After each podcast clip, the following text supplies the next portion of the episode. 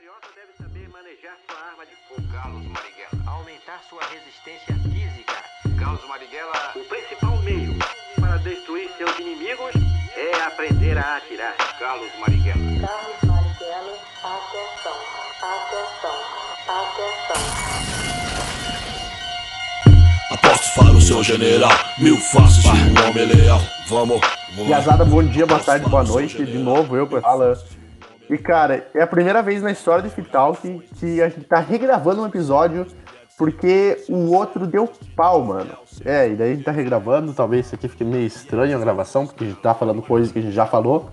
E até porque esse episódio vai estar sendo mais tarde do que normal, justamente pelo fato do outro episódio que a gente já tinha gravado, que é o mesmo tema que esse aqui, ter sido ter desaparecido lá. São uns detalhes muito complexos que aconteceram lá e por isso a gente perdeu o episódio e a gente tá regravando. É, então, cara, nosso tema de hoje vai ser ditadura militar, mas não o do episódio, o último que a gente lançou, mas sim a ditadura militar pesada brasileira, de 1964, uma ditadura militar complexa pra caramba, que durou 20 anos e tem coisa pra caramba pra falar sobre esse período. Então é isso, bora lá. E aí, galera, aqui é o professor André. Vou fazer a minha entrada aqui antes, porque vai que alguém rouba a minha ideia, né? Mas acho que até foi até bom, sob algum aspecto, que a gente gravasse novamente, porque outros. Nós estamos gravando dia 13, né, às 3h27, né? Aconteceram algumas coisas essa semana que se relacionam, infelizmente, com o que a gente vai falar hoje. Então, hoje, nós, essa semana, nós presenciamos um desfile de blindados lá em Brasília. Que beleza, é a República das Bananas mesmo, né? Não que aquilo meta medo em alguém, né? Na realidade, é até uma demonstração de fraqueza. Mas, assim, né, essa semana, né, fica mais uma vez cravada aqui na nossa memória a nossa sanha golpista que nunca acaba. Mesmo que a gente faça lá um desfile com uns tanques né, meio desregulado, queimando óleo, mas a mensagem foi dada, né? A gente não consegue esquecer esse período, né? Por sinal, eu tenho muito medo do lobo mal. Salve, salve, meu povo! Quando surge, professor João falando. É... Introdução perfeita, André. Inclusive, acho que tem muita gente caindo na balela da... de ficar preso só no simbólico, né? Do, do aqueles Jirico soltando fumaça diesel loucamente, mas a gente tem que fugir um pouco disso, né? Que foi um estacionamento de tropas armadas na frente do plenário durante a votação do voto impresso e auditável, que eu sou muito favorável. Então, bora lá entrar nessa fábula terraplanista de voto impresso, de calhambeques e muita tortura. Bora, meu povo. Olá, meu nome é Christian e como diria Lamarca, guerrilheiro, ousar lutar, ousar vencer. Acho que já falaram o suficiente, então. Olá, meu nome é Laura. Tenta lutar quanto custa lidar a cidade. Chama a vida, diz vai por quem ama, quem clama por socorro. Quem ouvirá crianças, velhos e cachorros sem temor. Clara, meu eterno amor, sara minhas dores. Pra não dizer que eu não falei das flores Da Bahia de São Salvador, Brasil Capoeira mata um, mata mil Porque me fez hábil como um cão Tá, então, pessoal, antes da gente. É que essa semana foi efervescente também, né? Voto impresso, é tanque. É, aliás, o. Fique registrado aqui, ainda bem que era, eram, eram três quintos, né? Para para não. para que não passasse lá, né? Porque se fosse por maioria simples, a maioria dos deputados. E aqui fique, né? O, o, todo o nosso desprezo pelos deputados aqui da região sul e da região norte que votaram pelo voto impresso em peso, né? Enquanto o Nordestão velho de guerra, mais uma vez devemos mais uma para o pessoal do Nordeste, né? Que se não fosse por eles, provavelmente já estaríamos hoje discutindo o voto impresso. É Aliás, inacreditável. Deixa eu falar uma parada. Atenção, atenção, você que defende o voto impresso, vai para Cuba. Pode continuar, por favor. então, pessoal, só retomando e indo bem rápido, né? Que a gente tinha chegado ali até no Getúlio, né? No episódio anterior, né? Que vai ser lançado ali, acho que umas três semanas com diferença desse. É, então, a gente parte da morte do Getúlio ali bem rapidamente, né? Então, existiu uma pressão muito forte contra o Getúlio, porque ele vinha né, de algumas políticas consideradas ali nacionalistas, é, sindicalistas, embora até o próprio professor João tenha falado no episódio anterior que não era bem assim, era muito mais no sentido de controle, né? Mas assim, né? Você tinha lá a criação de algumas empresas estatais, é, a CSN, a Petrobras, bem nos moldes lá do, do peronismo na Argentina. E isso, obviamente, despertou né, a fúria daqueles dos liberais, né, que querem que o mercado regule tudo. E aí a pressão contra ele começou a ficar a chegar a níveis assim insuportáveis. E aí eu lembro da figura lá do Carlos Lacerda de novo, né? É aquele que participou lá da intentona comunista, leu o discurso e ele aqui, né, num, fazendo agora o papel do outro lado dos oposicionistas, né, junto lá com a UDM, de pressionar o Vargas e acusando que as políticas nacionalistas do, do Vargas né, iam quebrar o Brasil, que era coisa de comunista, negócio de Estado forte é coisa de comunista, né? Não tem nada a ver. E essa pressão fica insustentável. Lógico que aqui nós vamos resumir muito a história, né? Essa pressão fica insustentável e culmina lá com o suicídio do Getúlio Vargas, né? O suicídio dele uh, abre espaço ali, então, né, para três presidentes num período de um ano e cinco meses, é, e só em 1956 chega lá o JK e o Jango, né? já o Jango ali como vice do JK. É, continuam, boa, boa parte das políticas né, nacionalistas, desenvolvimentistas, continuam com o JK. É, e aí acaba o governo JK, forma-se mais uma chapa ali, a chapa Janjan, né? Que era do Jânio Quadros e do João Goulart. Então o Jânio ele vai ficar ali uns duzentos e poucos dias só no cargo e ele tenta ali uma espécie de autogolpe, né? Ele imaginava que ele saindo, ele é, renunciando, dificilmente o Jango assumiria, certo? É, o, o bagulho é o seguinte, o Jânio Quadros, a realidade é que esse cara ele era um maluco. Eu não vou, não vou defender o cara que ele era literalmente um maluco. Ele proibiu biquíni, ele proibiu um monte de coisa. Inclusive tem, cara, você vai ver as leis malucas que esse cara criou, mas enfim. Não é esse o objetivo do episódio. O, o vice dele, que era o João Goulart, ele não era como o, o Jânio Quadros. Ele era um pouco mais enviesado assim para a esquerda, né? Um pouco mais pendendo para aquele lado. Na verdade, bastante. E isso meio que o povo não gostava disso, tá ligado? O povo não curtia, não tava, não tava na vibe do Brasil naquela época. O Brasil tava numa vibe de direito naquele tempo. Uma vibe, né, entre aspas. E daí o, o jogo lá estava dando um rolezinho, deu um rolê em Cuba, foi pra China, tá ligado? Em missão diplomática, essas paradas. E daí o Gênio Quadros pensou, mano, eu vou renunciar aqui, eu vou me autogolpear, eu vou sair do poder, ninguém vai deixar o João Goulart voltar para o país e assumir a maldita presidência, e daí o exército vai vir e vai ficar tudo bem. Aí fechou, eu venci o jogo. Mas o cara Olha, ele se ferrou, mano, porque o João Goulart voltou pro maldito do país e o, o parlamento deixou ele entrar e ele assumiu o poder e virou presidente. E aí o bagulho ficou insano, porque ninguém, não existia uma, uma, alma viva no Brasil inteiro que apoiava o coitado do João Goulart.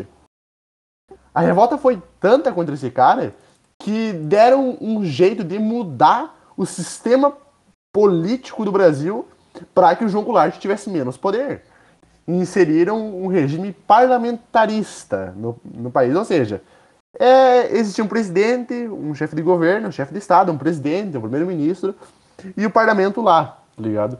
E o presidente, bem no fim, não fazia nada demais. E aí, isso foi só aumentando as pressões.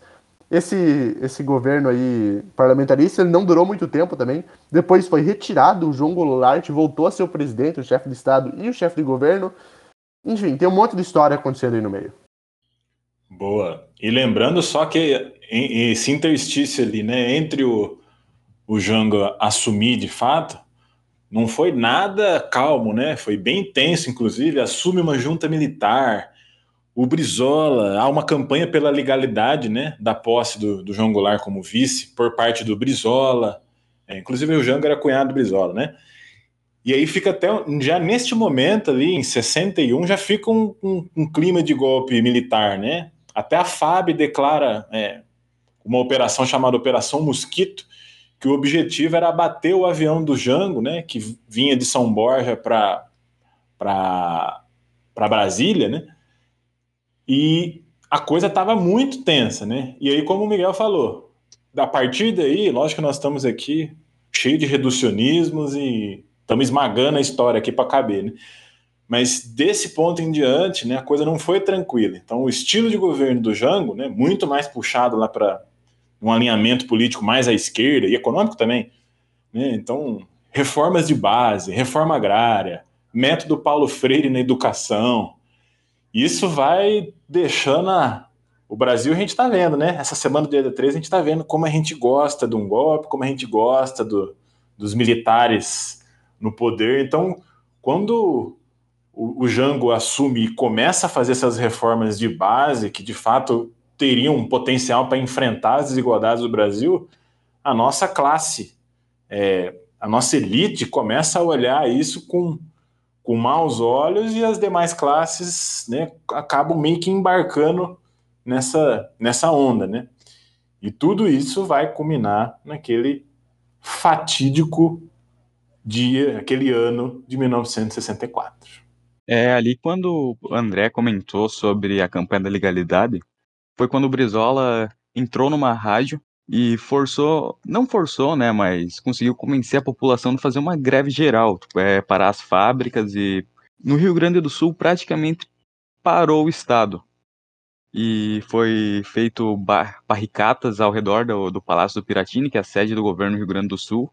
E lá o bicho pegou, cara, foi feio teve o Brizola armado dentro do Palácio Piratini, tem até foto e agora eu vou passar a palavra para alguém da continuidade. É, e as revoltas estavam tão grandes que inclusive teve uma das maiores é, revoluções, não, protestos, um dos maiores, uma das maiores protestos e manifestações, acho que do mundo, né, cara? Dificilmente teve algo maior do que isso. E foi.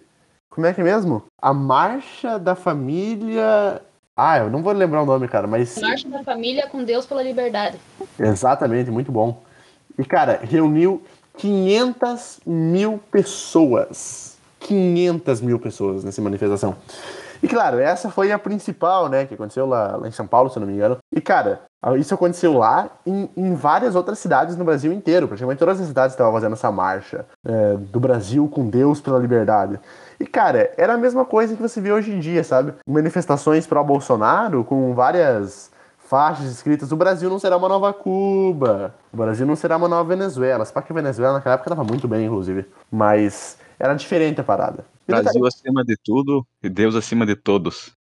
Exato. Outro. E, e, cara, o lance é que a ditadura não foi. não era só interesse das elites brasileiras. Era interesse também de outras elites. Era interesse das elites estadunidenses, cara. Mas por quê? Como assim elites estadunidenses? Você tem que lembrar que essa, esse, o, o João Goulart assumiu o poder na década de 60, cara. Onde a Guerra Fria estava, ironicamente e contraditoriamente, pegando fogo. Tava quente pra caramba, tá ligado? Foi, sabe, tava um atrito enorme entre Estados Unidos e União Soviética naquela época. E tava aquela batalha, né? Quem tiver mais países comunistas, quem tiver mais países a favor do. Países comunistas não, tiver mais países a favor do seu sistema ganha. E meio que naquela época existia. Quem era uma democracia liberal era só os Estados Unidos e alguns países da Europa ocidental ainda, porque a oriental tava toda tomada pela União Soviética, tá ligado? Então, assim, ou era país comunista ou tava em algum tipo de ditadura. Só, entendeu? E era o caso da América do Sul. E aí você tem um país que nem o Brasil, cara. O país mais populoso da América, eu acho, talvez só perdia para os Estados Unidos, quem sabe para o México, não tenho certeza, não fui procurar, procurar esses dados. Mas, tipo, o Brasil era um país gigante já naquela época. Morava, já morava bastante gente aqui, um dos mais populosos da América. E uh, os caras estavam vendo ali, tá ligado? Um, um, um governante, um presidente, que era super de esquerda, eles estavam vendo, né, segundo o que as elites brasileiras e os Estados Unidos também falavam, que existia um movimento comunista, um planejamento de uma revolução comunista por baixo dos panos, e os caras começaram a ficar assustados, cara.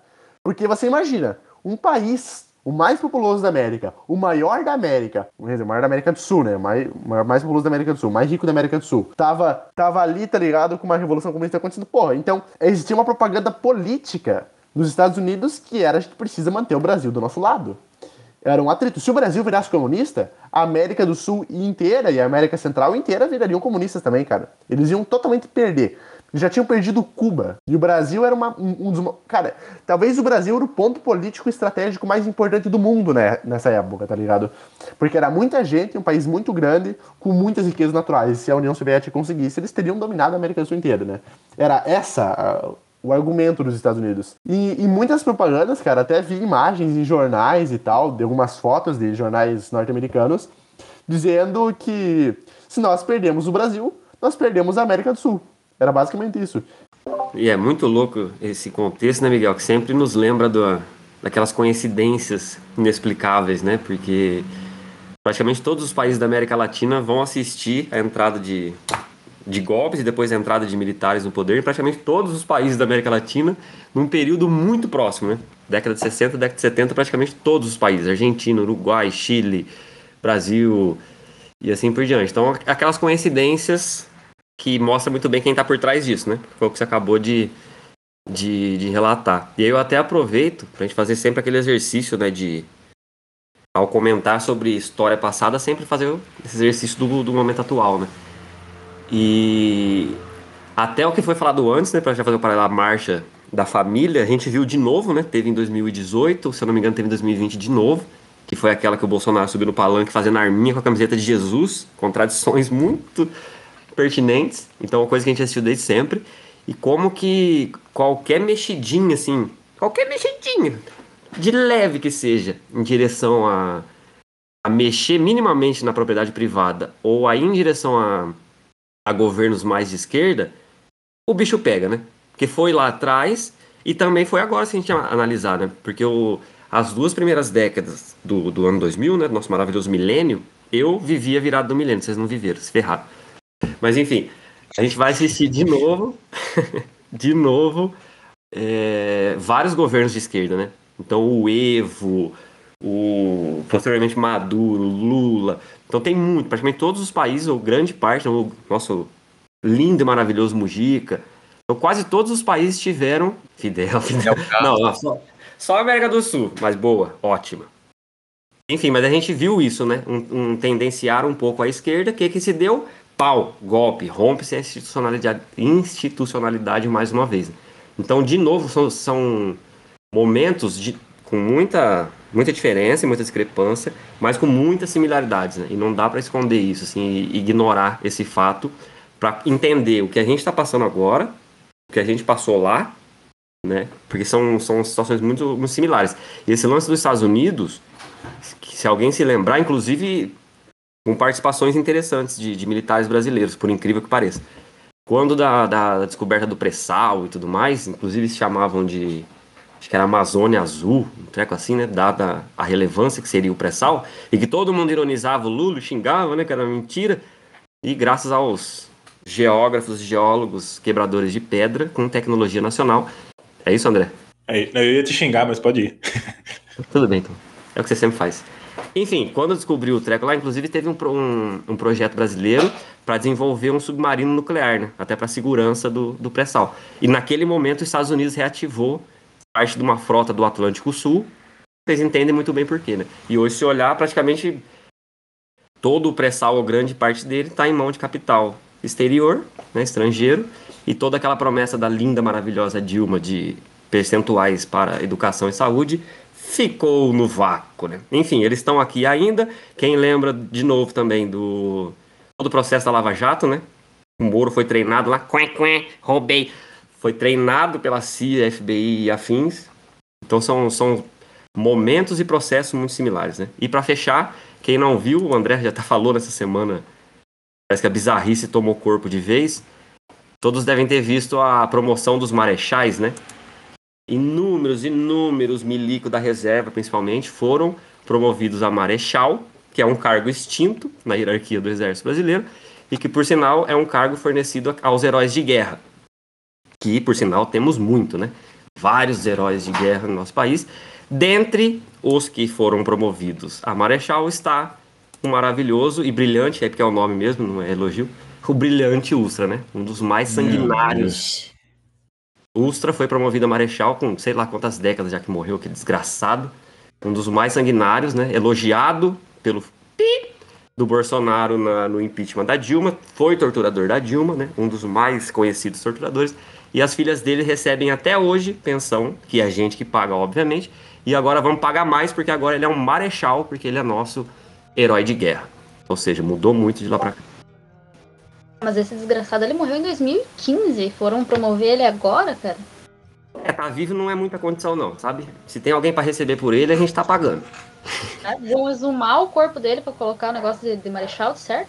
É tipo o santo canonizado, só depois de uns anos depois da morte. Palhaçada. não tem nada, né? O bom é que o episódio já tem um clima pesado e o João conseguiu jogar de fato lá pro pré-sal mesmo, agora com essa. Com esse ótimo investimento que a gente vai fazer, né? Um investimento pro futuro, né? Prioridades, meu querido. Então, agora voltando ao assunto, já que a pesada já deu a, a esquentada no episódio que precisava, os Estados Unidos chegou a, começou a se meter no Brasil, chegou a se meter pra caramba no Brasil, criou, criando operações de espionagem aqui para conseguir evitar uma suposta e temida revolução comunista que poderia acontecer. Tanto que ele tava, eles estavam financiando a- as eleições, as eleições não, mas as, as campanhas de políticos de direita, de políticos conservadores. Porque eles acreditavam, né, que, óbvio, quanto mais políticos conser- conservadores no poder, menos provável uma revolução comunista e etc. Tanto é que no dia do golpe, que João Goulart estava lá no Rio Grande do Sul, se não me engano, era isso, o- os Estados Unidos mandou uma frota marítima ali na costa do Rio de Janeiro para ficar ali de butuca esperando se fosse alguma bosta, se alguma coisa fosse acontecer, para eles chegar e tacarem fogo no Brasil para a ditadura, a maldita ditadura militar acontecer. Lembrando que essa operação, eu já falei. Aliás, eu falei no episódio que não contou. essa, essa operação tinha um nome muito criativo de Operação ah, Brother Sun. Olha que beleza. Em apoio à Operação Popeye. Olha que, que maravilha. Para garantir o golpe aqui, né? E. Pode falar, Laura. Não, não, é só que eu ia falar que eu, eu fui pesquisar esse dia o porquê da, da, da Operação Popeye, era por causa do general ali que, que tava comandando, ele fez tudo com charuto na boca. Nem o Popeye dos desenhos. Bizarro. Olha, esse episódio não era pra isso, mas tá surgindo tanta bizarrice, hein? Tá louco. E essa coisa dos Estados Unidos, né? De novo, de novo, o Carlos Lacerda, então governador do Rio de Janeiro à época, ele pede, né, é, intervenção para os Estados Unidos nesse período, né? Ele pessoalmente, né, de maneira oficial. Então, cara, olha o clima que tava aqui, né? E o que deflagra é, do- dois fatores, além desse, disso que a gente já falou, né? Da, da marcha com Jesus, enfim. É, dois outros fatores que também desencadeiam a tentativa do golpe. É, primeiro, que acontece uma revolta dos marinheiros né, lá no Rio de Janeiro, no Sindicato dos Metalúrgicos, né? E aí surge a desculpa da insubordinação militar, que é algo que tem sido muito falado ultimamente aqui, né? Insubordinação, insubordinação, não sei o quê. Então, aquele momento também foi usado como desculpa, né? Só a Marinha tá insubordinando, nós precisamos dar um golpe, porque a gente não sabe o que, que eles vão fazer, então nós vamos dar o golpe primeiro e Exército, Aeronáutica vão assumir lá o, o- a presidência do país. Então, tinha isso, e o esto- um outro estopim foi também um discurso do Brizola junto com o Jango, né, em 13 de março de 64, né, que foi um discurso que ah, deixou a população ali, é, deixou os, os setores que já almejavam o golpe, todos eles de cabelo em pé, né, que é um discurso, bom, um discurso que tem Brizola e Jango ali, a galera que não é de esquerda já fica meio com o pé atrás, né? É, então esses dois fatores começaram a- a- a fomentar essa, nossa, vou usar uma palavra agora horrível, como o outro lado chama, né? A contra-revolução. Olha só que palavra bonita para golpe. Contra- Contra a revolução é foda, mano. É um eufemismo, como diria a professora Milene. Não querendo falar nada, mas no episódio que a gente perdeu, o Miguel perguntou qual que era a definição de revolução, porque devia ser parecido com um golpe. Vocês estão falando de em que ano? Ainda tá em, no, em 64, né? Uhum. Não, tá perguntando por que que hoje em dia as pessoas pensam em ditadura, né? Por que as pessoas estão querendo ditadura e AI-5 de volta hoje em dia, atualmente? Então, acho que essa coisa é meio cíclica. Eu vou tentar lembrar o que eu falei no episódio, mas eu, aí, vai, aí eu pego e falo outra coisa totalmente diferente. Mas essa, acho que esses momentos meio cíclicos, assim, é uma coisa até meio. tem a ver com, sei lá, psique das pessoas, comportamento de grupo. Porque de tempos em tempos, América do Sul, em geral, né? É lógico que a gente sabe que tem influências né, do Brother Sun lá, né? Mas em geral, de tempos em tempos, a gente tem aquela sensação que é falsa de que nós precisamos restabelecer uma, entre todas as aspas, tem uma ordem. Né? Ah, agora não tem mais jeito, só tem só um governo duro, um governo né, acima de qualquer suspeita, que a gente vai ver que, não, que está, inclusive, muito envolvido em, em, em corrupção hoje e estava envolvido em corrupção né, de 64 a 85, ali mais ou menos. Então, acho que de tempos em tempos tem essa, essa, essa coisa cíclica de ah, não, o país está muito desorganizado, precisamos de um governo mais duro. E aí essas confusões, né, de que ah, mas o período da ditadura foi um período que não teve corrupção, teve pra caramba. É, é um, um período onde o país cresceu economicamente, cresceu, mas não para nós, para outras, outras pessoas. É, o setor da educação, acho que até deixo depois para o João completar, né, que pode até, em algum momento, né, pode até ter tido né, um, um, zelo, um cuidado maior do que o que se tem hoje, mas aí é muito mais diagnóstico da fase horrível que a gente vive hoje e não mérito aquela época com todas as ressalvas. Então, não sei, é uma parada meio, meio cíclica, eu não sei se até dá para usar, acho que até meio patológica, para ser sincero. Olha, ao meu ponto de vista, eu ouvi muito da, de pessoas que queriam a volta à ditadura, pessoas aqui na minha cidade, e geralmente pessoas mais velhas. É, deve ser porque eles não tinham tanto conhecimento, tanto pela, pela, pela mídia, que não é que era. A mídia era controlada. Censurada. E tanto, é, era, era extremamente censurada a mídia, os jornais. É, tudo era controlado e onde o bicho pegou mesmo não foi no interior, foi nas grandes capitais principalmente, tirando algumas guerrilhas que foram no interior, mas aqui na nossa parte, aqui nesse sudoeste do Paraná, não teve muitos acontecimentos assim tão marcantes e era um momento em que as pessoas não tinham conhecimento do que estava acontecendo. Os casos de corrupção vinham poucos à tona, ainda mais chegar numa cidadezinha que nem a minha. E era o falso. a falsa sensação que estava tudo bem, sabe? Tanto pela falta de informação que as pessoas tinham.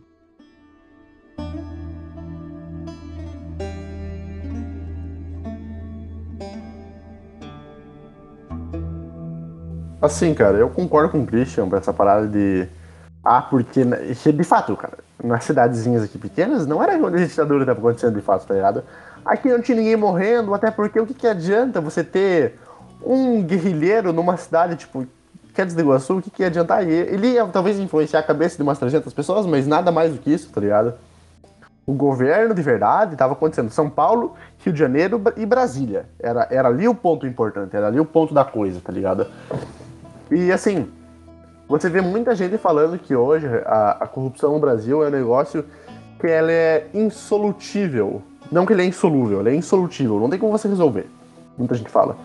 E que o ideal seria você tirar todo mundo, tirar todo mundo, tirar todo vereador, tirar todo prefeito, tirar todo governador, todo senador, todo deputado, todo presidente, tudo. Todo mundo né, tirar do, da política e colocar de novo. E cara, pelo amor de Deus, isso daí é ditadura na cara. É óbvio. Como que você faz para retirar todo mundo de um governo e colocar de novo? Obviamente é só com ditadura. É a única forma de fazer isso. Enfiar um maldito de um regime autoritário e, sabe, mandar todo mundo merda, assim. Alguém me censure quando eu estiver falando isso, por favor, editor, me censure. E daí, o... É o que a gente via. É o que a gente vê hoje também, um pouco com as pessoas para a ditadura, e é uma coisa muito parecida com 1964 o país ele está passando por um período de crise, o país está passando por um período instável, por um período de corrupção, e a ideia é, não, vamos botar um governo autoritário ali, deixar ele aqui uns anos, e depois a democracia é ela é restaurada e tudo fica de boa novamente. Acontece, cara, que a ditadura militar de 1964 durou 21 anos. 21 anos. Imagina, cara, se eu tivesse nascido durante esse período numa ditadura militar, eu teria nascido depois do início e agora, ainda assim, eu estaria. É, se, a ditadura tivesse ca- acabando hoje, tá ligado? Minha vida inteira eu teria vivido em ditadura. Então é bastante tempo. 21 anos é muito tempo de ditadura. Não se você comparar com outros países, mas enfim, é bastante tempo. Em relação. Porque assim, a ideia do primeiro ditador brasileiro, dessa, da ditadura de 1964, que era o Marechal Castelo Branco, era fazer isso. Não, mano, vamos deixar o país aqui uns dias aqui, uns, uns anos aqui fechado, em ditadura. Vamos resolver todos os perrengues do governo e daí vamos voltar. Mas, esse é o problema. O sucessor dele não pensava desse jeito. É, nessa questão de pedir volta à ditadura, não sei lá, eu como uma pessoa com bastante bolsonarista na família, o que eu mais ouço é eles dizer que não foi uma ditadura, que foi um regime militar, que deveria voltar. É, a nível do discurso, sempre, sempre vai haver essa tentativa, né, de... Pelo discurso, você desloca o que foi a materialidade, né? Na materialidade não há como sustentar que não foi. É, mas eu ia só comentar acerca do que vocês falaram, até dessa ciclicidade, né, de... tempos em tempos volta essa figura messiânica que vai salvar todo mundo, e esse fantasma, né, do medo do homem do saco preto que vai levar todo mundo. É um ponto muito bizarro, mais uma bizarrice, André, pra você, dos tempos atuais relacionados com 64, é que, primeiro que a gente tá com o poder executivo principalmente, né, o, em torno do nosso presidente, é, permeado por militares, né? Nunca houve, houve tantos militares em cargos estratégicos, inclusive de ministro, né? Se olhar, tem pelo menos até o Pazuello cair, né? Tinha acho que 10 militares como ministros. Tem mais, hoje tem mais de 6 mil militares em cargos estratégicos, cargos de confiança no Poder Executivo. Então a gente pode dizer hoje também que a gente não vive um período militar, né? Porém, a máquina pública está maquinada com militares, por sinal, lembrando, sendo promovidos a marechais sem fazer nada. Mas não era isso que eu ia dizer. O grande parte desses militares que estão hoje no Poder Executivo, né, dos Braga Neto, o como que é o Souza Cruz, o outro, né? Souza Cruz é a empresa, Santos. Santos Cruz. né? Santos Cruz, né? Toda essa galera aí, olha que viagem. Todos eles são egressos, a maioria da Agulhas Negras, né? Que fica no, no Rio de Janeiro, pro- provavelmente principal escola de formação de militares no Brasil. Praticamente todos eles são das turmas formadas em 77, 78, até o próprio Borzo, né? Que depois é expulso. Mas ele se forma na década de 80. Então, essa galera Entende? Eles foram formados durante o regime militar, cara. Eles são herdeiros direto, cara. Eles são a criazinha da criatura primeira, né, lá de trás. Então isso é um outro dado muito assustador. Porque são essas pessoas que estão dentro do poder executivo e que foram formados e carregam assim com um, com afinco tremendo, né? Todos aqueles ideais que forjaram é, esse esse contingente militar, né? Que são tudo filho dos agulhas negras, todos durante o, o período do regime militar. Não à toa, pesquisem isso, tem que ser um tema de um outro episódio. O, o Augusto Heleno, né, um dos militares, me corrijam depois se estiver falando besteira, mas ele que chefiou a- as expedições que o Brasil. E aí, cagada do Lula, né? Que o Brasil liderou lá no Haiti e tem vários casos de genocídio, de assassinato operados pelo Exército Brasileiro, todos eles cria do, é, da década de 70 e 80. né? É isso mesmo, e inclusive nós levamos, teve uma epidemia de cólera no Haiti que, que todas as suspeitas pairam que, que veio do Brasil. Beleza, mas essa, como é que é? Missão dada, missão cumprida, né? Maravilha. Boa, boa. É, então, continuando, né? A história do Marechal Castelo Branco que eu tinha falado. E, cara, eu vejo muita gente aqui no Brasil, é, principalmente pessoas próximas a mim, dizendo que não. Não existe preto e branco. Quer dizer, não existe, não existe um meio termo, né? Você só tem. Ou você tem esquerda ou você tem direita. Ou você tem Lula ou você tem Bolsonaro. E acontece que não é assim. Tanto pro lado da esquerda, tanto pro lado da direita. O Marechal Castelo Branco, como eu já disse, ele era um cara que ele apoiava a democracia mas ele era um ditador, contraditoriamente. Não que eu esteja defendendo, né, ditador, nada a ver, mas esse cara tinha esse pensamento enviesado de que precisava de ditadura. E eu discordo disso, então, enfim. Continuando. Só que o, o Costa e Silva, que foi o próximo ditador, que veio o sucessor do Marechal Castelo Branco, ele era um pouco mais radical. Bem mais radical, na verdade. Porque ele acreditava que o Brasil deveria ser governado por uma ditadura para sempre. E não a pequena, apenas uma pequena ditadura para restaurar a democracia mais uma vez. E daí, ele achava isso porque ele pensava que um militar ele era um cara que se importava com a nação mesmo, enquanto o verdadeiro o, o, o cidadão comum brasileiro só se importava com o próprio nariz. E daí esse cara foi começou ali a, a, a verdadeira violência da parte da ditadura e dele para cima foi só piorando. É claro que eu acho que na época do Marechal Castelo Branco já, já teve um ato, aqueles atos institucionais, né, o ZAI, já teve o AI1, mas quanto mais tempo passava, pior ficava a ditadura, maior ficava a repressão, maior ficava o poder do Estado por cima das outras instituições, chegando ao ponto em que o artigo institucional 5 ele definitivamente falava tanto faz, o governo faz o que ele quiser, tá ligado? Ele prende o que ele quiser. Os, o militar poderia prender um cara sem motivo nenhum, cara, só porque ele queria, ele não era obrigado a dar razões para isso. E, sabe, ah, velho, é, é tenso. Deixa eu só voltar, vou fazer uma pequena digressão, depois a gente continua com, com os AI5 da vida. É, é porque me veio um negócio, como o programa hoje está lotado de bizarrice, eu me veio agora mais uma na cabeça aqui. Que quando a, na ocasião do golpe, né, se declara a vacância do cargo de presidente, mesmo o Jango estando no Rio Grande do Sul, né, se declara a vacância do cargo.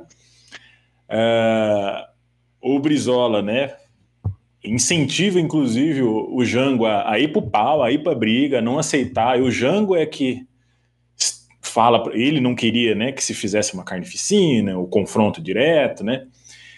E aí eu vi que à época né, houve um discurso do Darcy Ribeiro, sociólogo, que era ministro da Casa Civil. Hoje, o nosso ministro da, da Casa Civil é o senhor Ciro Nogueira.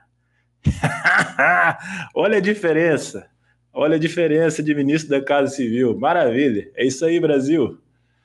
Bom, hoje nós temos o Centrão como ministro da Casa Civil. Então, maravilha. É, e aí esse... Peraí, peraí. Mas melhorou, porque antes era o Onyx, que desviou verba, mas pediu perdão a Deus e foi perdoado. o Brasilzão...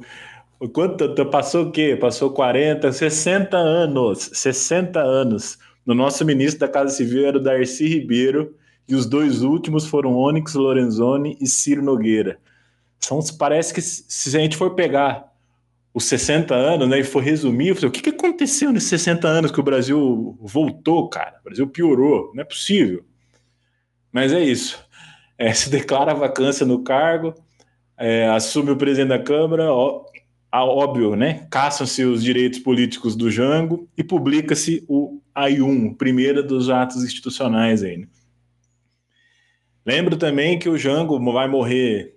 É, ele morre, inclusive, ali na. A gente até comentou, mais uma das coisas que a gente comentou, né? Que ele morre ali em Mercedes, né? Que é a província de Corrientes, que é mais ou menos vizinho da gente aqui, né? Na fronteira, aqui com Barracão, né? Com essa parte do sudoeste do Paraná aqui. E não foi realizada autópsia no corpo dele, há muitos uh, indícios de envenenamento Uh, então tem uma, uma história aí que paira também em cima da morte do, do Jango. Eu não me lembro uh, o ano agora, tá certinho. Depois a gente, a gente fala. Mas também foi em circunstâncias é, estranhas é, a morte dele. A gente sabe que houve um negócio que é chamado Operação Condor, né, durante toda a América Latina, que era, como vocês já falaram aí, né, o fato de você querer que o Brasil fique seja uma ditadura para sempre, eu preciso criar alguns instrumentos para que essa para que esse governo, né, esse regime ditatorial permaneça. Né, um dos instrumentos eram os atos institucionais, mas também teve a Operação Condor que tinha né, envolvimento dos Estados Unidos.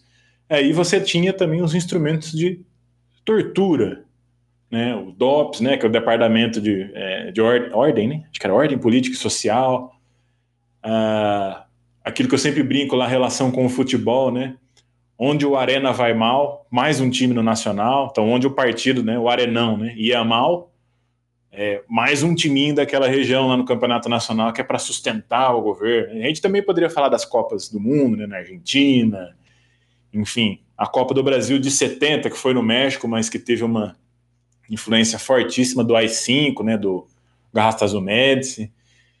Então, o, meio, o instrumento, os instrumentos pelos quais né, o, esse grupo né, de, de governantes à época se mantinha no governo era através né, do terrorismo de Estado, da tortura.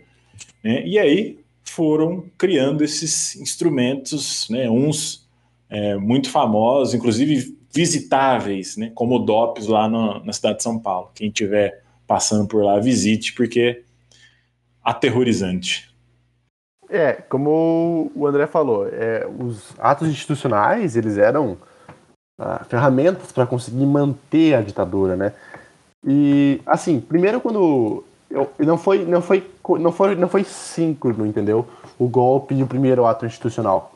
Demorou ali uns, uns 20, uns 40 dias, eu acho, para o primeiro ato institucional ser colocado no Brasil e o Marechal Castelo Branco sei lá, vou, vou explicar isso.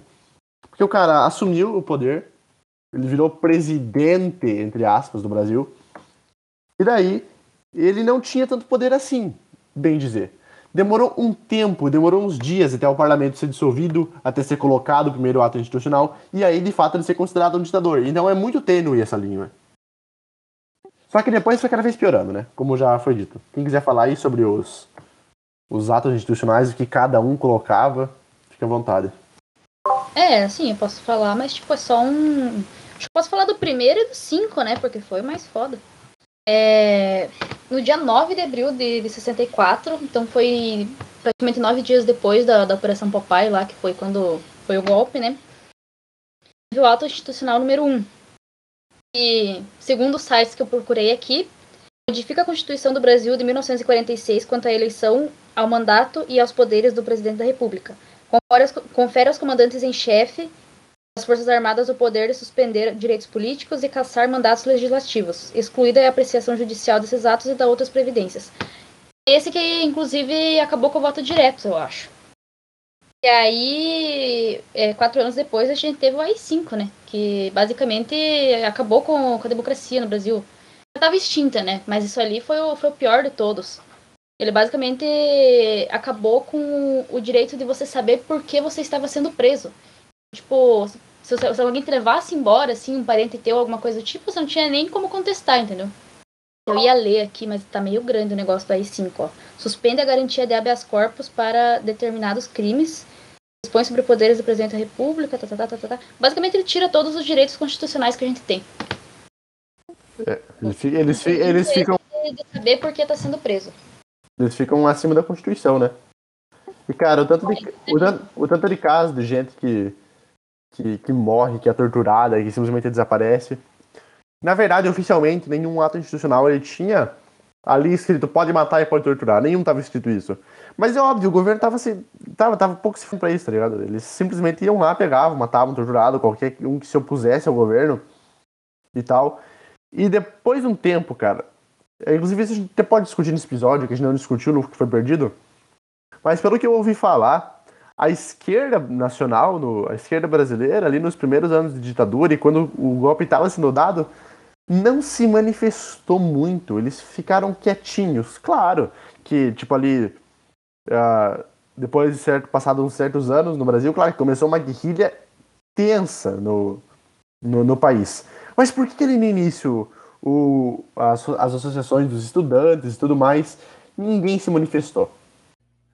Não, o que eu ia falar é que não, não foi uma surpresa, né? Mas assim, ninguém. É, também não é que ninguém imaginou que ia acontecer, né? Mas é que existia um movimento. É difícil também falar de um movimento. Não, não era. Talvez fosse desejo de muitas pessoas, boa parte da população que se instalasse, um, instaurasse né, um governo é, de um regime é, ditatorial, mas eu acho que a coisa escalou rápido. E aí a organização, a lógica que a gente tinha lá também, né, a própria intentona comunista, né, é, setores organizados desde a década de 20 ali, né? Mas assim, a, a maior parte da organização foi o depois, né? É, e aí você pode citar várias, né? Pode a, a ALN, é, o MR8, a própria organização do PCdoB, né? A, a dissidência né? do PCB, PCdoB, uh, o Colina lá de Minas Gerais, né? Foi mais algo como reação, né? Até porque era difícil como é que a esquerda na década esquerda, eu falo esquerda, mas assim, os movimentos contrários a um golpe iriam se posicionar antes, né? Qual era a estrutura, né? até para um embate, para um embate físico, né? Com armas, né? Era uma questão, ia ser um massacre, né? Ia ser um massacre, como o próprio Jango falou, né? Ia ter derramamento de sangue, não que, a, não que o exército brasileiro, não que a marinha, né? A, aeronáutica, a gente viu essa semana, né? Que, não que eles tivessem equipamentos de ponta, hiper treinados, não. Mas o Estado, né? A máquina do Estado na sua mão, com um pouquinho de arma, um pouquinho de organização, contra meia dúzia de, assim, de sentido figurado, né? Algumas pessoas fazendo resistência. Você tinha, né, um Marighella, assim, mas qual que seria, qual seria a chance de, de impedir o avanço do golpe, né?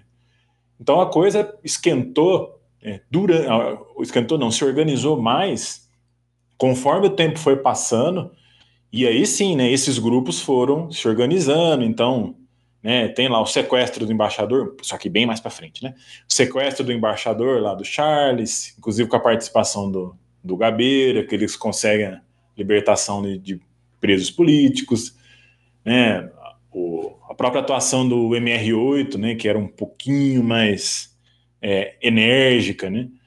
Enfim, uh, então depois que, que eu, de com o bonde andando houve uma organização um pouco maior desses grupos contrários.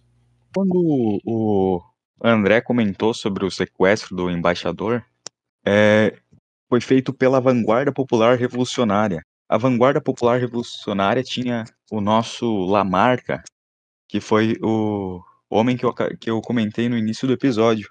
A história dele é muito curiosa. É, ele era um. Ele chegou a ser capitão do exército e ele ficou descontente com algumas medidas tomadas. Daí, em 69, ele desertou e, se, e entrou para a vanguarda popular revolucionária.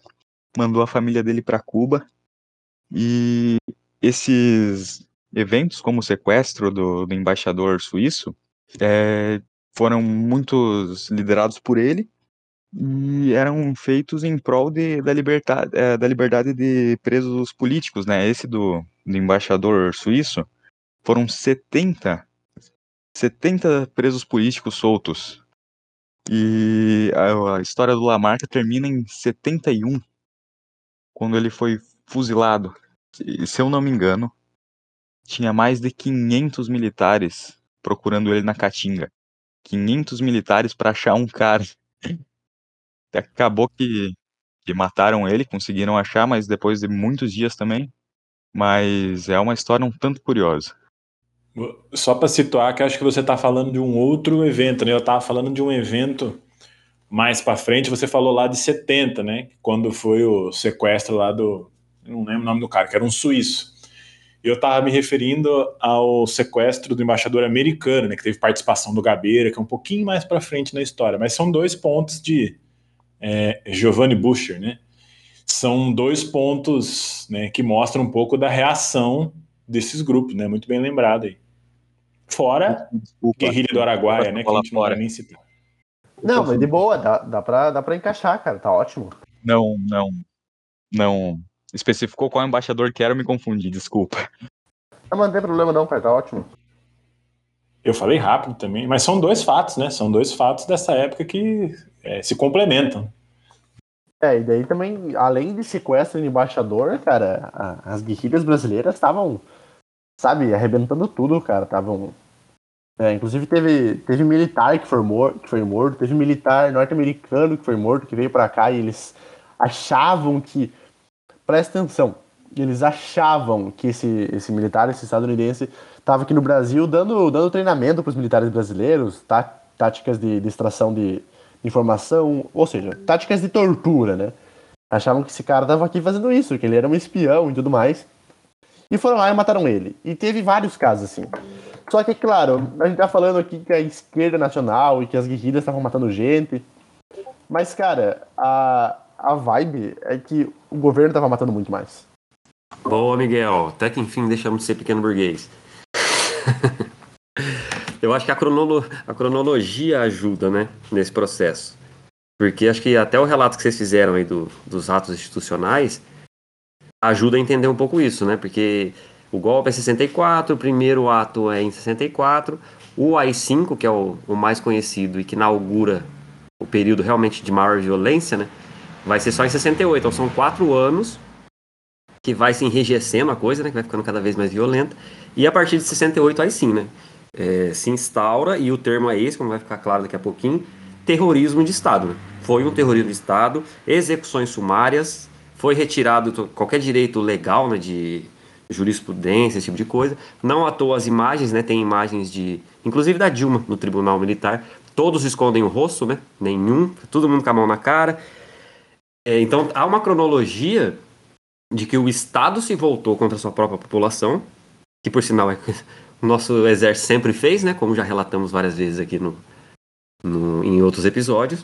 Mas o Estado inaugura né, esse terrorismo de Estado, execuções sumárias, é, prisão, como vocês já também já disseram, né, sem, sem argumento ou sem um pretexto inicial, a não ser na cabeça dos loucos mesmo. E a partir disso é muito louco, né? Porque tantos anos depois a gente pensar e falar, ah, a esquerda era violenta porque ela matou o militar dos Estados Unidos e sequestrou o embaixador e tudo mais. Mas aí entra um pouco das estratégias de, de resistência, né? Tanto é que, já foi relatado aqui também, a princípio não há esse embate tão, tão armado por parte da, das oposições, digamos assim, né? Que vai também crescendo à medida que a violência do Estado é, se eleva de uma maneira assim brutal, bizonha e ridícula, né? Até hoje a gente não tem não tem dados precisos de quantas mortes ou quantos desaparecidos tiveram. Praticamente todos os documentos foram foram sei lá o que, né, queimados, mas tipo deram fim, não tem muita parte da documentação. Grande parte está sob sigilo no exército, a gente não tem acesso. É, as leis de anistia aliviaram completamente para os militares, do outro lado nem tanto, né? Que a anistia foi bem um pêndulo para um lado, o que foi diferente já dos outros países, né? A Argentina, por exemplo, teve um processo de, de julgamento do mar muito mais significativo do que o nosso que a gente nunca teve, por sinal, né? Quando tentou mexer um pouquinho, derrubamos uma presidenta, por sinal. Então acho que surge disso, né? Você vê o Estado matando a torta de direito, é, arbitrárias, execuções e prisões arbitrárias. É, parte da população começa a se organizar e tentar estratégias para isso. Aí grande parte é preso. Pô, como é que vai libertar essa galera? Sequestrando. E aí, e aí foi legal também essa confusão, porque não foram nenhum nem dois, né? Como o Miguel falou, foram vários é, desses sequestros ou essa tentativa de libertação de presos, porque eram prisões arbitrárias. Tanto é o, o racha que tinha, né, que teve no Partidão, no Partido Comunista, porque parte queria ir para guerra, para para guerrilha, não, para luta armada, mas parte não queria, que é aí que surge o PCB, né, que existe até hoje, que é o Partido Comunista Brasileiro, que era contrário à guerrilha armada. Só que grande parte dos integrantes do PCB daquele momento também foram presos. Então esse argumento de que a esquerda matava muita gente, e aí eles estavam querendo tomar o poder, instaurar o comunismo e trazer o Fidel para cá, e o, o exército só salvou a população. O que é uma grande mentira. Inclusive, quem não estava em luta armada foi morto ou preso, né? Inclusive, Talvez se a gente... Vou falar. Ah, deixa eu só interromper. Talvez se a gente, se, se, os opositores vendessem rifa, né? Talvez seria isso. Ou fizesse uma moção de repúdio, né? Acho que era essa a, a tática de que, a gente, que, que, uma parte da sociedade queria, né? Moção de repúdio. Ah, no Twitter, né? É, é essa de hashtag, essas paradas. Tá eu, eu não gosto de fazer correção, mas o João falou que surgiu o PCB, na verdade surgiu o PC do B. O PCB tá aí desde 24. É, desse rompimento, né? Falei errado, mas desse rompimento do, do partidão. Isso mesmo. É, a, a, a ideia, cara, é que quando você tá numa ditadura, quando você tá num governo que tá matando e tá prendendo gente de forma arbitrária só porque o cara, sei lá, saiu com uma camiseta vermelha na rua, puta merda, cara. Né? Vamos. Que nem a gente tava ironizando agora há pouco. Não é, não é numa situação que você tem que ficar fazendo abaixo assinado, nota de repúdio subindo ha- hashtag no Twitter, tá ligado? É a mesma coisa que tratar o, o, o- o genocídio dos judeus com Hitler, mandando uma moçãozinha de repúdio pro Hitler. Ó, se por favor, senhor Hitler, se você puder parar de atacar todos os territórios europeus né, e, e criar campos de concentração para colocar judeu, gay e, é, e negros, a gente agradece você, mas vai fazendo aí, vai fazendo aí, vai no seu tempo, vai no seu tempo, não se importa. Então é, é muito infantil isso, né? E só para passar a bola, senão eu falo muito, Laura, desculpa. É, o como a gente trata. Isso me entristece profundamente em comparação com os outros países da América Latina, porque o Brasil ele criou uma comissão da verdade, né? Inclusive, esse, esse momento que o João falou é vergonhoso mesmo, né? Da, da Dilma e a galera tudo com a. tentando tapar o- os rostos, né, para não aparecer na mídia. Mas enfim, eu lembro do. Acho que não sei se era o Videla, né? Que era o, o mais sanguinário dos ditadores argentinos, né? Ele morreu não faz muito tempo. E você tinha relato de onde que o cara ia. O cara ia no cinema, a galera tirava ele de lá. Ele não conseguia ir em lugar público, mesmo depois de véia. E nós aqui, quando. Nós não, né? Um imbecil que hoje está lá. Quando foi votar para retirar é, injustamente a atual presidenta na época, dedicou seu voto a esse cidadão aí que foi virou marechal, né, João? Então, olha a diferença, né? Nós aqui enaltecemos. Os argentinos, cara, vários são os relatos, né? Que os ditadores não tiveram vida fácil, né? Todos os lugares que eles iam, eles eram vaiados e às vezes a coisa até esquentava. né? Então, isso me entristece porque o Brasil, de fato, parece que não entende, né? É, cara, o, o bagulho é que a gente sabe, provavelmente existe em algum almoxarifado escondido em algum lugar, de algum quartel do exército aí, em algum canto, com vários documentos sobre, sobre o que aconteceu na ditadura, tá ligado? E assim, claro, uma grande maioria foi queimada, mas ainda tem coisa lá, tá ligado? Que ninguém tá mexendo, que ninguém tem indo atrás, que nem o João já falou. E a gente tá aqui, sabe? Não aqui. Não, e aos puritanos que ainda se recusam a aceitar, né, que tinha uma violência de Estado, realmente ou não, os poucos documentos que a comissão teve acesso tem registro, por exemplo, de tortura, morte na frente de filhos, crianças de 4, 5 anos e os pais sendo torturados mortos na sua frente. Se isso tem algum argumento, né, em nome de, ah, era um comunista, e isso é justificável, aí pelo amor de Deus, né, vamos pra barbárie mesmo e esquece qualquer ideia de, que por sinal é fajuta, de humanidade, né. E quem pode sustentar que pode ser justo, por uma posição política, alguém ser morto, torturado, estuprado na frente de uma criança, que é sua filha, de 4, 5 anos. É tipo fascistinha hoje se perguntando por que, que o nazismo é proibido no Brasil e o comunismo não. E uma coisa que é muito louca sobre essa sobre a ditadura militar ainda é que nessa mesma época foi começada a construir a Transamazônica, aonde que fica na Amazônia, obviamente, mas no Pará também, no Maranhão. E cara, o que aconteceu ali é uma parada além de muito desmatamento, é o que eu chamaria de a Segunda Guerra do Contestado, né? Porque, piazada, vamos parar de ser ingênuo. Os caras estavam construindo uma estrada no meio do mato, onde já tinha gente vivendo lá há muitos anos. Tinha índio, tinha aldeia indígena, tinha as rotas indígenas que as pessoas andavam para caçar, sei lá. E, cara, não existe praticamente nenhum relato de que morreu gente. E a gente sabe que morreu, porque tinha, foi construída uma estrada no meio do mato, onde tá cheio de índio. Ô, Miguel, aproveitando então a, a deixa amazônica e falando um pouco desse lance da resistência e tal, acho que tem aquele episódio muito famoso também, né, e muito repetido, que é importante a gente demarcar um pouco, que é a chamada Guerrilha do Araguaia, né? Tá totalmente nisso que a gente estava falando até então, que parte do, dos partidos de oposição, os partidos comunistas, começam a se organizar muito numa, numa pegada meio maoísta, né, chinesa e tal, dessa vertente comunista, e passa a pensar, a pensar nessa estratégia de organizar as populações e a luta armada a partir do interior, né? Por isso que eles vão pro fundão da mata do bicho, para ter possibilidade de treinamento militar, né? Preparação. Inclusive, quem já ouviu, mas quem não ouviu, faça isso, por favor. Ouçam os, os, os comunicados do, do Marighella, que ele fazia. Inclusive tem na rádio, né? Que eles invadiram uma rádio e sequestraram para fazer esse comunicado. Isso é muito louco. Tem na música do Racionais, final. Quem não quiser, ouve a introdução da música do Racionais sobre o Marighella, que tem essas falas dele, tipo, convocando a população. Né? Então a ideia era meio organizar a população a partir dos interiores e rachar para dentro dos centros urbanos e derrubar o poder ditatorial e militar. Obviamente, aconteceu o que sempre acontece, né? Foi praticamente todos mortos, que aí ficou conhecido como a Guerrilha do Araguaia, que o exército vai até lá e acaba com a festinha libertária daqueles ingratos que estavam ali tentando acabar com a festa, né? Enfim, acho que todos já devem ter ouvido falar, não vamos adentrar como detalhe, né? Mas é um marco muito importante, a Guerrilha do Araguaia, até como um balde de água fria um pouco, né? Na forças opositoras e mais uma vez morte na conta do, do governo brasileiro. Um parêntese que eu ia fazer antes, nem precisa ir pro episódio, tá, amiga? É, uma coisa que eu acho muito, muito estranha, assim, é que foi muito rápido as coisas. Tipo, o primeiro ato institucional foi em dia 9 de abril de 64. E o último, que foi o 17 em outubro de 69. Tipo assim, em 5 anos a gente meteu 17 ato institucional. A gente não, né? Os caras lá. Todo bonito, todo simbólico. É verdade. Não tinha pensado. Cara, mas tipo, 17 em, em 66, teve acho que 7 ou 8. Tipo, foi um atrás do outro, um por mês, assim, sabe? Ô, Laura, se for pensar que o AI-5 é de 68, em praticamente um ano a gente foi do 5 pro 17.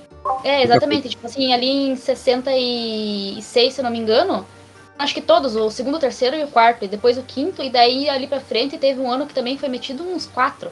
É a pressa de ajeitar a máquina do Estado para poder praticar um terrorismo né, com um pouco mais de, de, de, de aparato jurídico, né? Embora acho que o Miguel falou bem, né? Que não estava embora não estivesse escrito que era permitido bater, mas era permitido acabar com reuniões, né, sem nenhuma, sem nenhuma justificativa, enfim. Agora eu queria perguntar a opinião de vocês aqui, só pra gente ir finalizando o episódio. O, o nosso integralismo, o nosso não, né? Como a Laura já tá falando. Mas o integralismo brasileiro, será que ele teve alguma coisa a ver? Será que teve alguma coisa a ver com os. com o golpe militar de 64? Será que algum, alguns ditadores eram integralistas? Eu não pesquisei muito disso a fundo, eu não sei muita coisa. Eu sei que ali na época do Vargas estava envolvido o integralismo, mas em 64 tava? É, eles estavam bastante, é, como você falou, né, no Vargas, né, a queda do Vargas, eles estavam até o tampo envolvido, né? E eu acho que estavam envolvidos mais no sentido de é mais um setor da sociedade que dá apoio, né? Que dá, né, que vai sustentar que as coisas saiam como como como previsto, né? É, eu acho que participação também, mesmo porque não teriam muita é, organização para participar, assim, né? Mas acho que boa parte ali, o, o golpe acho que é um pouco integralista, né? Se for pensar. É, o golpe é fascista, o golpe é integralista, é, enfim, eu acho que tem tudo a ver. Foram feitos um para o outro. Cara, tipo assim, se eles participaram ou não, eles estavam ali, né? Porque o integralismo, tipo, foi fundado e apareceu assim no Brasil foi em 32, então, tipo, eles estavam por ali, sabe? É, eu pensei em comentar no início do episódio ainda, mas não, não achei nenhuma forma de encaixar. Que o Bolsonaro falou é, que se não tivesse votação de papel, não ia ter vota eleição, na verdade. Se não tivesse a, ele se a eleição não fosse feita por, por voto impresso, não ia ter eleição. Vocês viram isso? Ele falou, ele falou várias coisas. Ele falou várias coisas que, ah, se vai tiver isso aqui, não vai ter eleição, cara. Mas a real é que eu acho que o exército tá pouco se fudendo porque o Bolsonaro tá falando, tá ligado? Eu acho que o exército não tem nada que ver. A gente não, tem, não, tá, não tá mais na época onde o exército é, é intrinsecamente envolvido com política, como ele era na época da, da Academia Militar da Praia Vermelha, tá ligado? O bagulho não funciona mais desse jeito, cara. E a, a, tinha até ontem um militar no Atena falando que o Bolsonaro não representa a direita e sim representa tudo que é de extremismo. Então, assim, cara, eu acho que Bolsonaro tá só fazendo pirraça e tentando assustar as pessoas, tentando assustar o Senado ou alguma coisa, algum jogo político que ele tá tentando fazer para assustar, para as pessoas ficarem a favor dele. Mas golpe militar, eu acho que é pura balela. Miguel, Miguel. Alô, Miguel. Não vai ter um militar, militar, porque não precisa. Se precisasse, eles iam. O Braga Neto falou isso, a mesma coisa, que não vai ter eleição se não Mas, impresso. cara, se eles. Se Melhor eles, tomar quiser- cuidado. eles não têm interesse. Se eles quiserem aumentar o próprio salário, eles podem, cara. Eles, eles, Então, eles, não, não precisa. eles não precisam da ditadura pra eles ficarem, sabe, na boa ali, tá ligado? Pra eles ficarem na. Então, mas aí a gente cai nesse binarismo, né? Tipo, ditadura, democracia, como a gente vê esse momento tão democrático. Tá? O, o, o André até colocou ali, né? Tem mais militar hoje do que tinha antes. Quem pode dizer que. A composição até do legislativo e do judiciário, a- do legislativo, aliás, na última eleição, foi o auge. Nunca teve uma eleição com tanto milico candidato. Então é Aquela história lá de falar que não teve ditadura, teve regime militar. Então agora a gente tá no regime militar também, pô. É tipo isso. Muito louco. Melhor a gente tomar cuidado. Quando explodir o golpe, a gente vai ter que excluir tudo esse episódio. Nossa senhora, eu vou, eu vou embora dessa cidade. Episódio, RG, documento, qualquer coisa que te lembre. Cara, foi, foi pro Não, Uruguai, nós mano, vamos ter que subir no mapa. Foi muito bom conhecer vocês aí, viu? Se estourar alguma coisa, eu tô picando a mula aqui pro Uruguai, que tá mais ou menos Nós perto. estamos lascados. Vamos fazer uma, uma- Argentina. Vamos fazer uma república, nós cinco lá no Uruguai. Aí eu quero Ó, ver quem ó, aguenta quem Aqui eu só, de- só vou deixar bem claro que tudo isso que eu tô falando é supostamente, nada disso aconteceu e eu tô só brincando. Brincadeirinha. É, isso daqui é uma fanfic. Esse episódio aqui é uma fanfic, isso foi tudo mentira, nenhum de nós falou uma verdade, a gente não pensa desse jeito, nós somos todos a favor da ditadura militar. Não, melhor, manda assim, ó, os professores do Instituto Federal que fica doutrinando a gente, e aí fizeram a gente falar essas coisas. Exatamente. Esse, esse pessoal aí, tudo esquerdista, esse professor de, de Instituto Federal, né? Professor de Federal. Eles ficam, eles ficam na- nos ameaçando com lá nota abaixo, Mas a gente aí, não, é não fica a favor deles. Tá, então seguindo, eu acho que esse meio agora do episódio a gente abarcou um pouco essa dimensão principal, né, que é a dimensão da violência, da brutalidade, dos assassinatos que marcam sobremaneira esse período, né? Mas além disso, tem uma outra dimensão da fábula inventada e que perdura até hoje, que é sobre a idoneidade, né, dos nossos políticos militares, que não existia corrupção, que ninguém roubava naquele período, e esse tipo de balela que, infelizmente, e é muito forte, né, se sustenta muito até hoje. Por mais que a gente tenha materiais assim em abundância, né, que comprovam o contrário disso, mas como as ideias se formam de uma maneira muito de lavagem cerebral, né? Qualquer um, acho que todo mundo tem na família alguém que vai dizer que não existia corrupção, né? Então é algo muito presente pra gente. Eu vou falar rapidamente, mas só alguns, vou tentar bem pontuar mesmo, porque são muitos. Choveu, choveu o caso de corrupção durante os governos militares. Mas muitos, alguns documentados, né? Primeiro que é, o governo militar a partir de 60, 60 e pouco, não os anteriores, né, que a gente já falou, eles inauguram uma relação muito interessante, né, com, uma, com as tais de empreiteiras, que a gente viu muito durante 16, né, um pouco um pouco para frente do ano de 2016, as famosas empreiteiras, e que praticamente é, abocanharam todas as grandes obras durante o período militar, né? Inclusive, a partir dali que elas ficaram conhecidas como as Big Three, né, que era Andrade Gutierrez, a Camargo Correia e a Oderbrecht. Só nome que traz lembranças ótimas pra gente. Então essas empresas ganharam praticamente todas as grandes obras. Mas tipo qual? Tipo Itaipu. Itaipu tem bilhões de casos de corrupção, um monte, um monte, um monte de casos. Além de um número de mortes estratosférico, né? Tem milho- milhões é muito também, né? Mas tem centenas de cadáveres embaixo da, daquela enorme barragem e com um preço elevadíssimo, muito acima, muito acima. É, a Itaipu é muito falada, a Transamazônica, né, que o Miguel já falou sobre ela aqui, além de ter é, desmatado e matado uma galera, é, foi também um dos exemplos esdrúxulos assim, de corrupção, de superfaturamento. A Ponte Rio-Niterói é famosa, né? Ponte Rio-Niterói também tem casos comprovados com registro de superfaturamento. Tem vários registros de contrabando, principalmente no Rio de Janeiro, né? Porque o Rio de Janeiro é o supra-sumo da milícia brasileira, né? Não à toa. é, tem vários militares em caso de contrabando. E aí, tipo, contrabando de roupa de luxo, assim, perfumes, bebidas caras. Tem casos de. E aí, inclusive, com inquéritos na polícia de militares que mataram os traficantes, que também eram contrabandistas e tal, né? Para pegar a parte deles e venderam depois o contrabando. Então você vai vendo o naipe da coisa. O Fleury, né, o chamado delegado Fleury, que trabalhou no, no DOPS em São Paulo, que já foi falado aqui também, né? Um dos maiores assassinos. Vários casos, ele tem envolvimento com traficante, ele matou um traficante, tem também inquérito, só que lógico ele não foi condenado nem indiciado, nem porcaria nenhuma. Mas tem o, o inquérito, que foi aberto, mas não deu prosseguimento, de que ele matou um, um traficante porque ele tinha envolvimento com outro traficante que tomou a boca. Mais ou menos o. Quem falou que a boca é tua? O Fleury fazia isso também, não era só o dadinho, não, o Zé Pequeno. É, a nomeação de governadores, né? Como a gente não tinha eleições diretas, é lógico que o Poder Executivo Federal nomeava os governadores de estado. Alguns exemplos: Maluf, em São Paulo. Filhote. Hã? Eu faço, Seu filhote. eu faço. Eu encho de ponte pra todo lado, mas eu roubo, mas eu faço. Só exemplo bom. O ACM, né, Antônio, Antônio Carlos Magalhães, na Bahia, foi nomeado pelo, pelo Exército.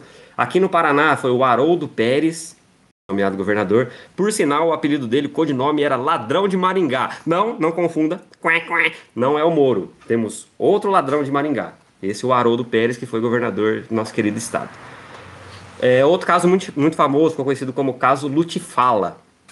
É, esse nome estranho, né? Lutifala era uma empresa têxtil de São Paulo e que foi salva por governo por dinheiro público, porque entrou em falência e ia falir tudo mais, o governo salvou, mas por coincidência essa empresa era da esposa do Maluf. Mas de novo, são aquelas coincidências que vocês é quem vem em maldade. Mas nomeia um governador e dá dinheiro ainda para a mulher dele salvar a empresa. Outro caso muito famoso, o Delfim Neto, que tá aí até hoje também, né? Ele tem coluna, acho que na Folha, se eu não me engano. É um cara estranho demais. Tem altos casos com a Camargo Correia, de, em construção de usinas hidrelétricas no, em Minas Gerais, principalmente. Corrupção na veia. Outro ficou conhecido como Grupo Delfim, que era uma empresa dele que trabalhava com é, venda de casas, né, imó- imóveis e tudo mais. E ele, que era um dos ministros do governo militar, ele forneceu a ele mesmo, né, a empresa dele mesmo, 200 milhões de dólares em benefícios pelo chamado BNH, que é o Banco Nacional de Habitação, que existia na época, né?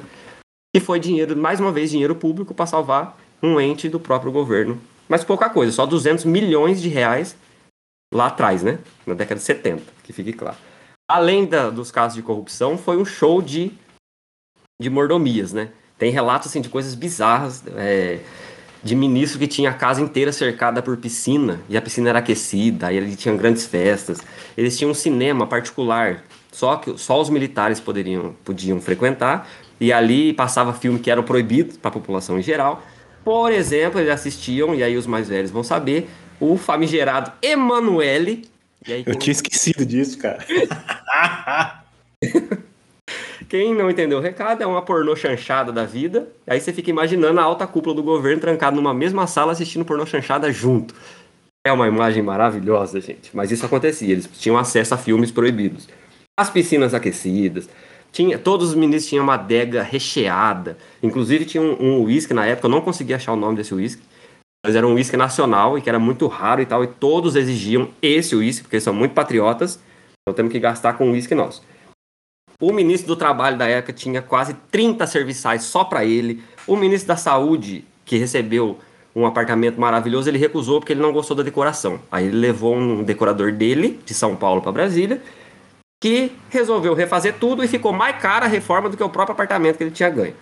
Mais ou menos isso. Tem relato, outra também, a última, do governo, governador do Distrito Federal, que ele pediu um café da manhã para ele um dia, e o pedido tinha 6.825 pães e 280 litros de leite. Não leite condensado, porque leite condensado é coisa moderna.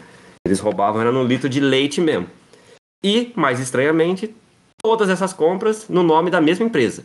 É tipo a Global agora no Ministério da- Saúde, né? Eles são muito bons em ganhar todas as licitações e ganharam.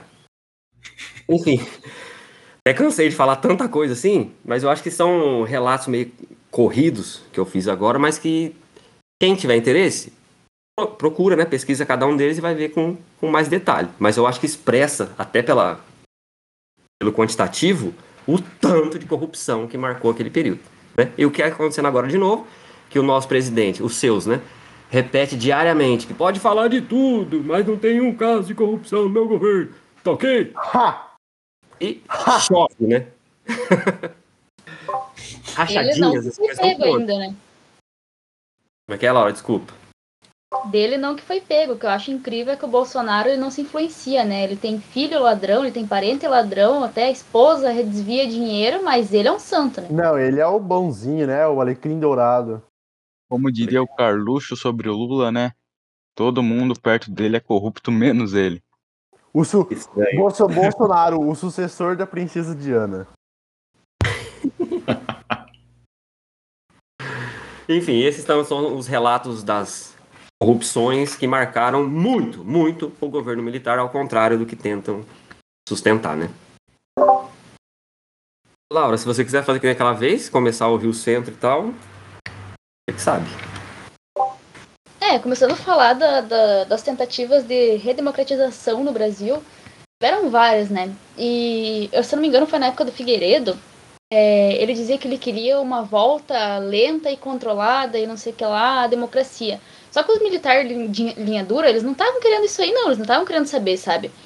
E aí, é, teve um dia que teve o atentado Rio Centro, que é bem conhecido e que dizem que foi o marco do, do término da ditadura em 69 e foi um show em comemoração ao Dia do Trabalho. Tava lá Alça Valença, Chico Buarque, Gonzaguinha, Gal Costa. Aí houve um atentado que dentro de um Puma GTE, um carro lindo, é, dois militares encheram de bomba e a intenção deles era explodir as bombas e depois colocar a culpa no- no- nos comunistas, nos esquerdistas e não sei o que lá. Mas eles não calcularam bem o tempo das bombas e eles acabaram explodindo o carro com eles dentro. Um morreu e o outro saiu gravemente ferido. Imagina que beleza aquele show lá, música boa e fascista morrendo. Que fechamento ótimo, Laura. O Ah, complemento tá uma foi. delícia aquele show lá. Uma delícia aquele show. Música boa e fascista morrendo. Perfeito. Pena que só morreu um. Opa, não fala isso.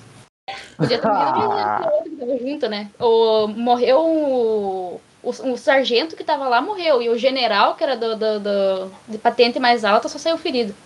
É desgraçado.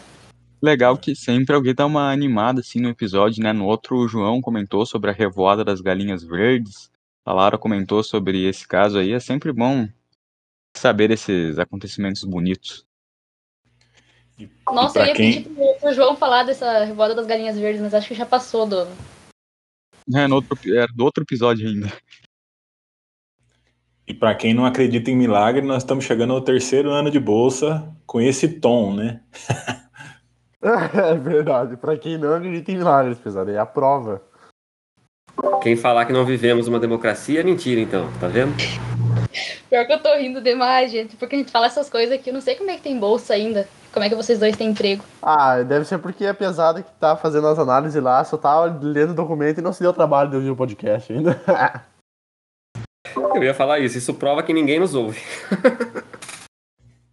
O duro é que os professores de geografia do instituto ouvem, então vamos, vamos pegar leve aí com a geografia, pelo menos. Outras áreas, eu não sei, meus professores, sim. a geografia não é aquela gente lá que estuda pedra, mano. Puta, ele vai ter bolsa ainda. Daqui a pouco o André sai dando pedrada na gente. Rochada. Rochada é foda.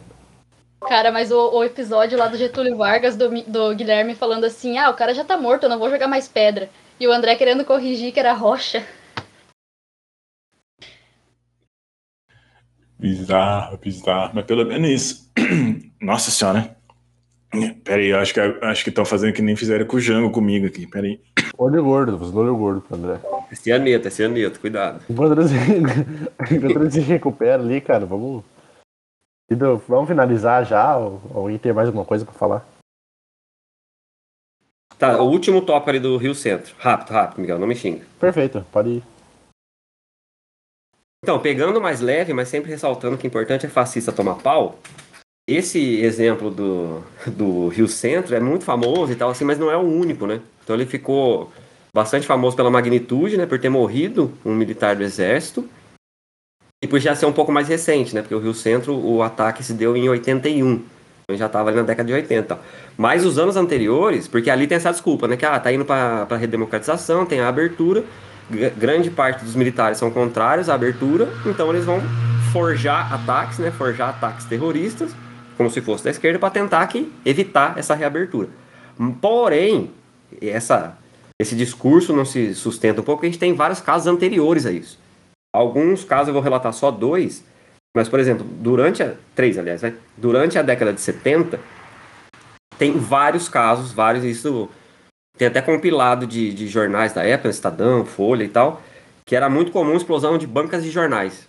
Então a galera da patente baixa do exército, eles colocavam bombas em bancas de jornais para explodir em, em ruas, né, em calçadas e tal de grande circulação, para gerar essa comoção, dizer que foram os esquerdistas e mais golpe, mais porrada, mais violência. Então, lance das bancas de jornais foram muito comuns, mas dois casos aí sim muito marcantes. O primeiro foi conhecido como caso Paraçar, que foi em 1968, e que a ideia basicamente era é, deixar uma bomba no centro do Rio de Janeiro para matar uma galera, se fosse possível, e a partir disso, é, repara que está em 68, né, o ano do AI-5. Então já era a estratégia para consolidação do poder, não para evitar que eles perdessem o poder. Isso, aí- isso, me, isso me lembra. Pera lá. Isso me lembra a fazendeiro botando fogo em floresta pra depois botar a culpa nos índios no PT. Ótimo, ótimo. Exatamente isso. Jogar na conta do outro, né? Aí esse caso Paraçar, que foi bizarro, por sorte não, não aconteceu, porque descobriu a tempo. Mas a ideia era soltar uma bomba no centro do Rio de Janeiro. é, e a partir disso, tinha uma lista de 40 nomes que iam ser presos e executados, dentre eles o JK, que é muito comunista esquerdista, né? Aí uma galera dessa época anterior, incluindo o JK, que é muito bizarro isso. Mas tinha uma lista de 40 nomes que seriam assassinados com a desculpa de que estaria envolvido nessa bomba, que foram eles mesmos que soltaram. Para Ifen Sar, procurem lá. E o outro também famoso, em 1980, então um antes, um ano antes do, do Rio Centro, eles colocaram uma bomba na sede da OAB, né, a Ordem dos Advogados Brasileiros, que nesse, a, a ideia era matar o, o presidente da OAB na época, né? Mas quem abriu foi uma carta-bomba, quem abriu foi uma a secretária chamada Lida Monteiro, e ela morreu com a explosão da bomba em 1980, também comprovada, é, colocada e enviada pelo Exército Brasileiro. Então, fecho aqui dizendo aquilo que eu tinha dito antes, né? Assumiu-se um terrorismo de Estado. E quando a gente gosta de usar a palavra terrorista dentro dos preconceitos, né, dos pessoas que se parecem um pouco comigo, e aí a gente denota como terrorista, terroristas eram eles. E foram exatamente o que eles fizeram. Terrorismo. Pra piorar de Estado. É isso. Não, e quem achar que, que é exagero nosso ou algo do tipo assim, o negócio do lado do Puma GTE, lá do, do atentado Rio Centro, as informações que eu tirei foi lá do site do Senado, tá? Já elogiado aqui, que incrivelmente é muito bom. E dizer que está recompensado. Você deve estampar sempre um ar de alegria e dizer que tudo tem melhorado. Você deve rezar pelo bem do patrão esquecer que está desempregado. Você merece, você merece. Tudo vai bem. Ah, Piazada, então, obrigado por ter ouvido. É, era pra eu ter uma dica cultural pra esse episódio, mas eu não tive porque esqueci de consumir essa mídia. É, eu tipo, ouvi o nome do filme lá, que eu não assisti. E eu não vou recomendar aqui ainda, porque pelo que eu vi, é um filme que tá sendo acusado por ser pró-ditadura e eu queria assistir ele pra fazer aquelas recomendações não recomendáveis, tá ligado? Mas enfim, não vou falar o nome do filme, talvez no próximo episódio, sim, vai ter mais um sobre a ditadura. é, que vai estar mais envolvido com o fim da ditadura e as músicas, os movimentos culturais antiditatoriais, que é muito interessante de se olhar. Vai ser tipo um paralelo àquele episódio do rock que a gente fez ah, algumas semanas atrás. Então é isso, muito obrigado por ter ouvido esse episódio. Meu nome é Miguel e desculpem a demora. Aliás, ouçam aquela música lá para não dizer que não falei das flores. E também ouçam Primavera Fascista. É isso. É, finalizando aqui o episódio, ah, tem aquele clichê, sabe, de saber dos erros do passado para não cometê-los novamente. Então acho que aqui a gente falou de bastante, bastante coisa ruim, bastante cagada que aconteceu na época. Acho bom a gente lembrar disso pra ano que vem saber em quem votar, sabe? Tipo assim, se o seu candidato fala sobre voto impresso, então, assim, não vota em urna eletrônica. Não dá essa, essa chance pra urna eletrônica, é só não votar ano que vem.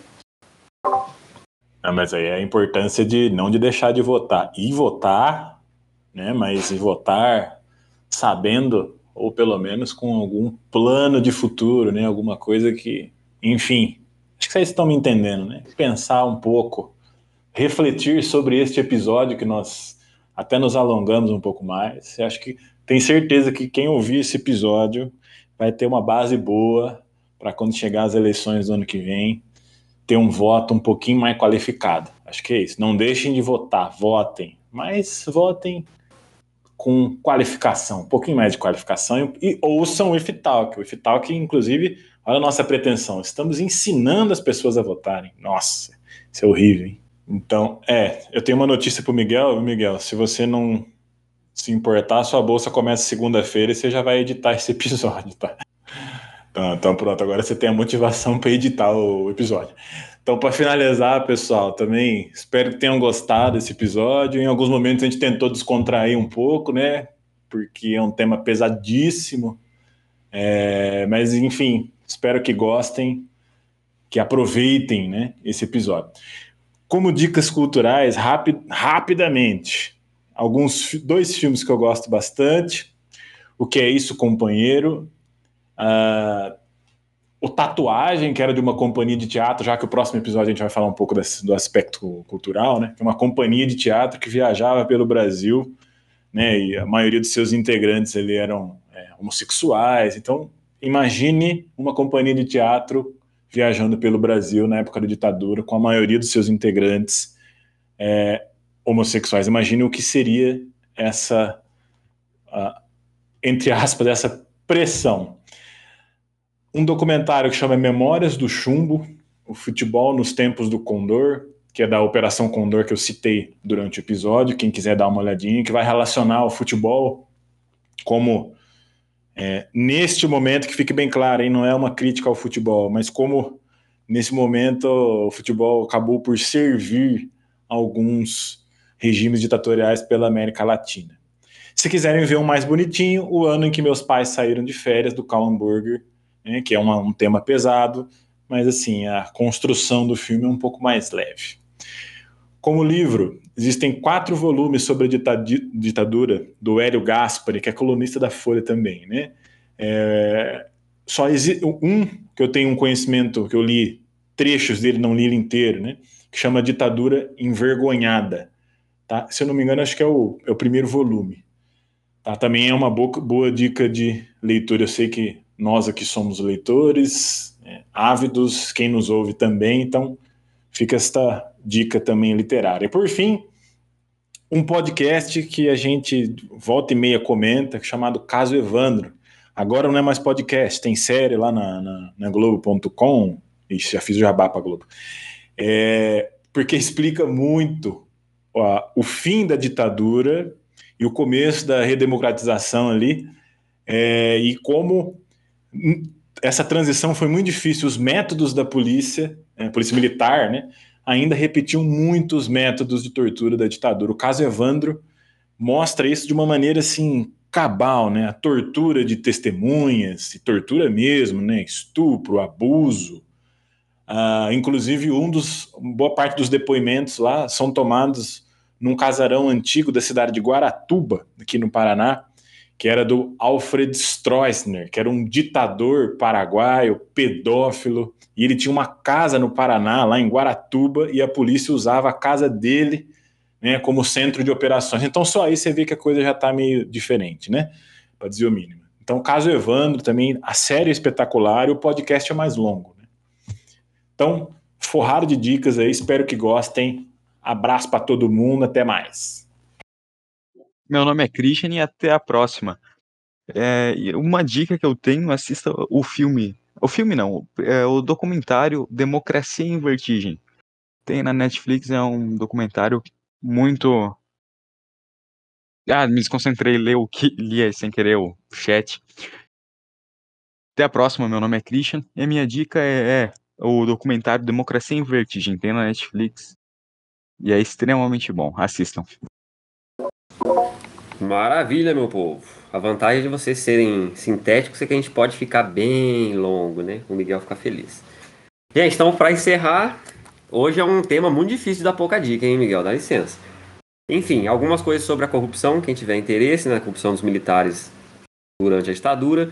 Tem uma matéria no UOL bem completa, que o título é 10 histórias de corrupção durante a ditadura militar.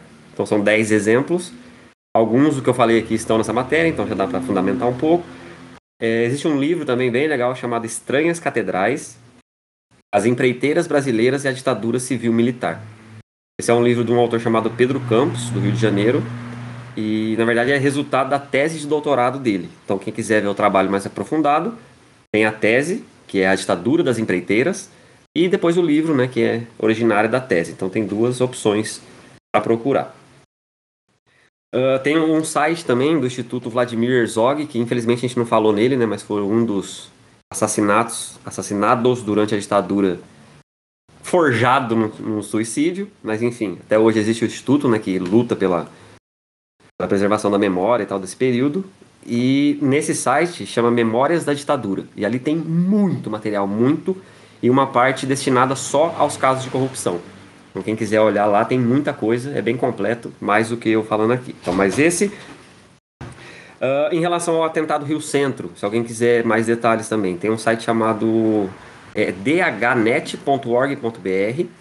Só que de repente coloca no Google, né? DHNet ataque, ataque atentado ao Rio Centro. Que aí vocês vão achar mais fácil. É, e ali tem, inclusive, a digitalização do inquérito policial inteiro.